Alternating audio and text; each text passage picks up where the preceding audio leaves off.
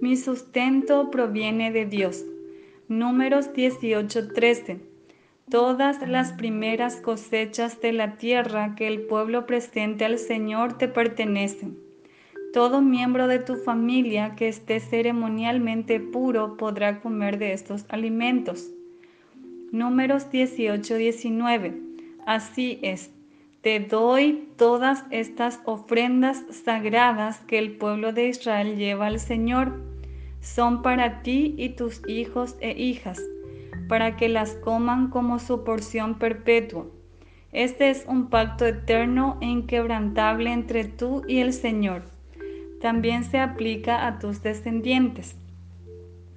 Números 18:21 en cuanto a la tribu de Leví, tus parientes los recompensaré por su servicio en el tabernáculo. En lugar de una asignación de tierra, les daré los diezmos de toda la tierra de Israel.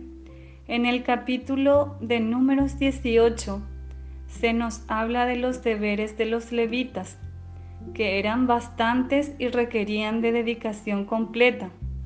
Además, se nos describe cómo el Señor iba a recompensar y sustentar a los levitas por dichas labores.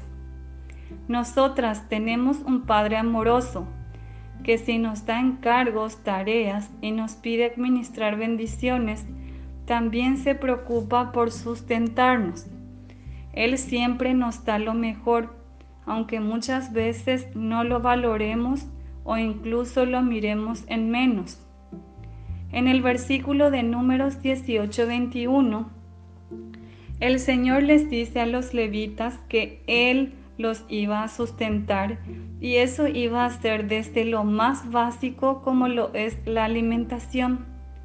En números 18-13 se nos dice que las cosechas que ofrecían los israelitas en el tabernáculo eran para ellos y en números 18-19 el Señor les entrega a los levitas las ofrendas sagradas para mantenerlos y este compromiso entre Dios y los levitas era de manera perpetua.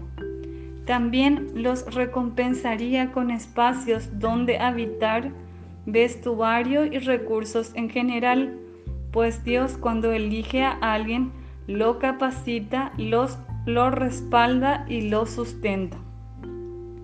Es necesario que siempre hagamos una revisión de nuestro corazón para que podamos ser agradecidas con los recursos y bendiciones que Dios deposita en nosotras.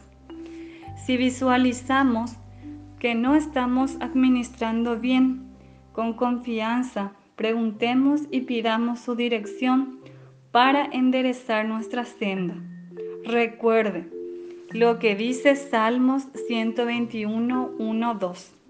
Alzaré mis ojos a los montes. ¿De dónde vendrá mi socorro?